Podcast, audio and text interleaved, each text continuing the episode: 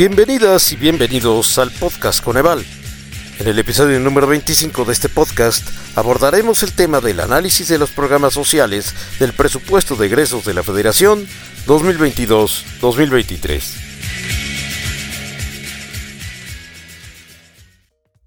Bienvenidas y bienvenidos al episodio número 25 del podcast Coneval, un espacio de comunicación del Coneval con la ciudadanía.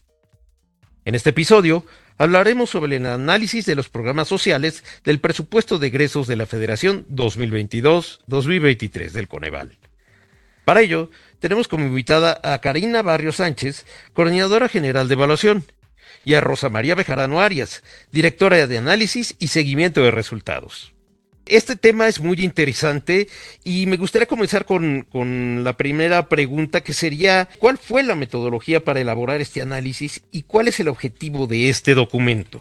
Pues mira, creo que es importante que la gente sepa que este análisis de programas sociales del presupuesto de egresos de la Federación 2022-2023 se construye haciendo un comparativo entre los años que vienen señalados en el propio nombre del documento y lo que buscamos justamente es que eh, eh, la ciudadanía, las y los tomadores de decisiones conozcan cómo se han modificado eh, el presupuesto con el que cuentan los programas de desarrollo social.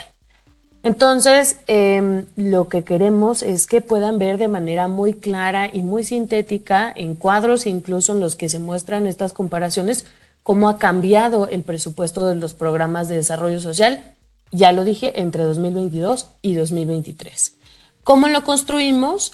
Esto eh, parte de la revisión de tres documentos principales, que es eh, evidentemente el presupuesto de egresos de la federación, más bien el presupuesto de egresos de la federación, eh, el documento de consideraciones para el proceso presupuestario y estructura programática que se emplea en el proyecto de presupuestos eh, de egresos de la Federación que elabora la Secretaría de Hacienda y Crédito Público. Y eh, ya de manera como muy particular, lo que hacemos es mirar cómo se han eh, modificado los presupuestos, pero también de esos programas, cuáles están vinculados fuertemente, medianamente o ligeramente con la atención a las carencias de la medición multidimensional de la pobreza o a los derechos sociales que nos señala la Ley General de Desarrollo, Social, que esa información está en este documento que les acabo de mencionar, que es consideraciones para el proceso presupuestario. Entonces, eh, eh, como resumen, lo que ustedes pueden ver en este documento es, eh, son cuadros muy concretos en los que ustedes pueden observar las modificaciones del presupuesto de los programas sociales y si esos programas están vinculados o no con la atención a las carencias de pobreza o a los derechos sociales. Y la idea obviamente es que puedan hacer un balance de cómo se están dando los cambios en las decisiones presupuestarias. Perfecto, por lo que veo entonces este documento es muy sintético y esto pues nos puede ayudar muchísimo a tomar mejores decisiones. Ahora, ¿cuáles son los principales cambios de los programas y las acciones federales de desarrollo social entre 2022 y 2023? Pues mira, a partir del análisis del presupuesto de egresos de la Federación 2023, nosotros encontramos como un principal hallazgo es que el presupuesto de los programas de desarrollo social aumentó 16.2% respecto al año anterior, 2022. Adicionalmente, nosotros eh, para 2023 eh, contemplamos que existen 121 programas de este ámbito, ¿no? De desarrollo social. Y 107 107 programas presentaron un aumento en el presupuesto, mientras que 13 programas lo redujeron y uno no presentó ningún cambio. Acá lo interesante es saber quién fue el programa con mayor presupuesto, que es un programa que pertenece al ISTE, que es el programa de servicios integrales a pensionados, que este programa tuvo un aumento de 9.405.2% respecto al 2022. El programa que tuvo una mayor reducción en su presupuesto pertenece de igual manera al ISTE, que es el de atención a personas con discapacidad, el cual se redujo un 99.3% igual respecto al 2022. Y el programa que no tuvo ningún cambio en su presupuesto, pues pertenece a la Secretaría de Agricultura y Desarrollo Rural, que es el de Sanidad e Inocuidad Agroalimentaria. Entonces, estos son como los grandes principales hallazgos que nosotros eh, pudimos observar a partir de este análisis del presupuesto de egresos. Y en cuanto a los programas sociales prioritarios, ¿nos puede explicar el comparativo de 2022 a 2023 en términos de su presupuesto? Aquí habría que recordar que cuando inició esta administración, establecieron un listado de programas prioritarios, ¿no? El gobierno federal tenía un listado de cuáles eran los programas prioritarios y ahí podemos identificar que 17 de, bueno, ellos tenían una lista de programas, estrategias y políticas prioritarios que está de hecho en la página de presidencia. Y ahí nosotros podíamos este, ubicar 17 programas eh, prioritarios de desarrollo social, ¿no? Acuérdense que Coneval solamente analiza aquellos programas presupuestarios que están catalogados como de desarrollo social, mientras que Hacienda analiza todos los programas presupuestarios que son no sociales. Entonces, de ahí al inicio teníamos 17. En 2022 se mantenían 16 de esos programas prioritarios. En 2023, el de microcréditos para el bienestar, que era de la Secretaría de Economía y que después pasó a la Secretaría de Bienestar, dejó de aparecer, ¿no? Ya no contaba con este con presupuesto aunque sí estaba operando, ¿no? Entonces, para 2023 ya teníamos 15 programas prioritarios, los cuales concentran 42.5% del presupuesto asignado a programas sociales. Acuérdense que esto es muy importante, estamos hablando solo de programas sociales. Entonces, en 2023, los programas prioritarios con mayor presupuesto fueron el de pensión para el bienestar de personas adultas mayores de la Secretaría de Bienestar, con un presupuesto que representa el 22.2% del presupuesto destinado a programas sociales. Este programa tiene 339 mil millones de pesos. Luego está atención a la salud y medicamentos gratuitos para la población sin seguridad social laboral de la Secretaría de Salud, que tiene un presupuesto de 81 mil 900 millones de pesos. Eh, es un 81 eh, mil 914, ¿no? Pero estoy diciendo las cifras eh, más o menos redondeadas. Esto representa un 5.37% del presupuesto de 2023 de programas sociales. Y luego está el programa de beca universal para estudiantes de educación media superior Benito Juárez de la Secretaría de Educación Pública, que tiene un presupuesto de 37.554 millones de pesos y cuyo porcentaje representa el 2.4 del eh, presupuesto destinado a programas sociales, ¿no? Acuérdense de esta acotación. Y los programas que tuvieron mayor aumento en su presupuesto en 2023 fueron el de fertilizantes de la, de la SADER, que tuvo un aumento de 220%, el de mejoramiento urbano de la SEDATU, que tuvo un aumento de 59%, y universidades eh, para el bienestar Benito Juárez García de la SEP, con 44% de aumento. También hubo programas que tuvieron menor presupuesto en 2023, comparándolo siempre con el año anterior, que es 2022, ¿no? Los anteriores que les mencioné también es el comparativo con el año anterior.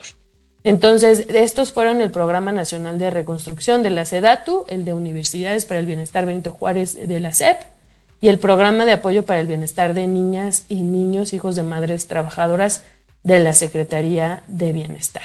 Estos fueron los que tuvieron menor presupuesto en 2023 y de todo de estos 15 programas presupuestarios, solamente el Programa Nacional de Reconstrucción de la SEDATU tuvo una reducción en su presupuesto para 2023, ¿no? Una reducción de hecho del 36% más o menos. Qué interesante porque este documento entonces nos está informando que dentro de otros datos, este, pues hubo varios cambios a la alza y otros cambios a la baja de programas de un año de un año a otro y, además que se redujo de 17 a 15 programas prioritarios del 2022 al 2023. Y por otra parte, ¿cuáles son los ramos del ámbito social que tendrán mayor presupuesto y qué implica esta distribución? Claro, Mario, mira, nosotros eh, tenemos 15 ramos sociales con los que estamos trabajando y que son los que identificamos en este documento del presupuesto de egresos de la federación. De estos 15 ramos, nosotros tenemos tres donde tienen el mayor presupuesto para el ámbito de desarrollo social. ¿Cuál es el primero? Es el ramo 20, pero para que lo identifiquemos mejor, le corresponde a la Secretaría de Bienestar. Este ramo, el 98.10% de su presupuesto es destinado a programas y acciones de desarrollo social. Es importante mencionarte que la Secretaría de Bienestar cuenta con siete programas de desarrollo social, entre los que se encuentra, por ejemplo, el de pensión para el bienestar de las personas adultas mayores, el programa de Sembrando Vida, el programa de pensión para el bienestar de las personas con discapacidad permanente. También, pues, en ese ramo está el programa el programa de apoyo para el bienestar de las niñas y niños hijas de madres trabajadoras. Entonces, este ramo es el que concentra el mayor presupuesto en programas de desarrollo social. También tenemos el ramo de el ramo 11, que es el de la Secretaría de Educación Pública. En este ramo se concentra el 97.12 del presupuesto que destina apoyos a programas y acciones de desarrollo social y este ramo tiene el mayor número de programas de desarrollo social, es decir, cuenta con 31 programas. Y pues como por ejemplo, por, por darte ejemplos, quienes están en este ramo, pues es el programa de subsidios para organismos descentralizados estatales, el programa de servicios de educación superior y posgrado, así como el programa de servicios de educación media superior. A este ramo le sigue el ramo 50, que para que sea como mayor, eh, más claro quién tiene este ramo es el Instituto Mexicano del Seguro Social, el 26.40% del, del presupuesto destinado a programas y acciones de desarrollo social, pero este ramo solamente tiene seis programas en el ámbito, en el ámbito social, ¿no? Por ejemplo, ¿quiénes puedes, ¿a quiénes puedes identificar en este ramo? Pues es al programa de atención a la salud, al programa de servicios de, guardería y al programa de prevención y control de enfermedades. Entonces, en ellos tres se concentra el mayor presupuesto destinado a los programas y acciones de desarrollo social. Cari, Rosa María, muchísimas gracias por participar en nuestro podcast y por explicarnos la importancia de este análisis de los programas sociales del presupuesto de egresos de la Federación en este periodo 2022-2023. Muchas gracias a ti, Mario, por invitarnos y aprovecho para invitar a todas y todos quienes nos escuchan a que consulten estos documentos. No solo este análisis en donde hacemos esta comparación entre el presupuesto 22 y 23, sino el documento también de consideraciones para el proceso presupuestario, en donde van a encontrar con mayor detalle cómo hacemos esta vinculación de los programas, cuáles atienden alguna de las carencias de la misión de pobreza o los derechos sociales y creo que es información que siempre buscamos que sea accesible para la ciudadanía. Entonces, ojalá los puedan consultar y gracias por invitarnos el día de hoy.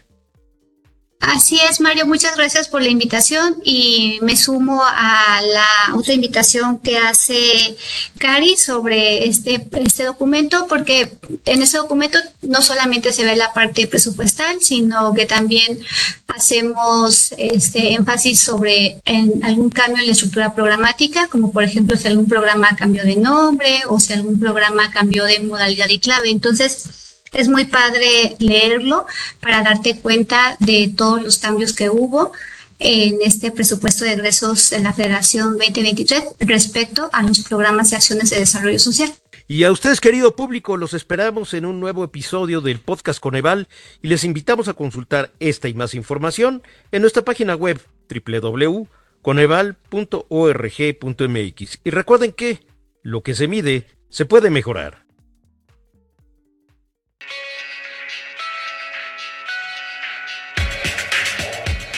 Muchas gracias por escucharnos y los esperamos en el próximo episodio del podcast Coneval.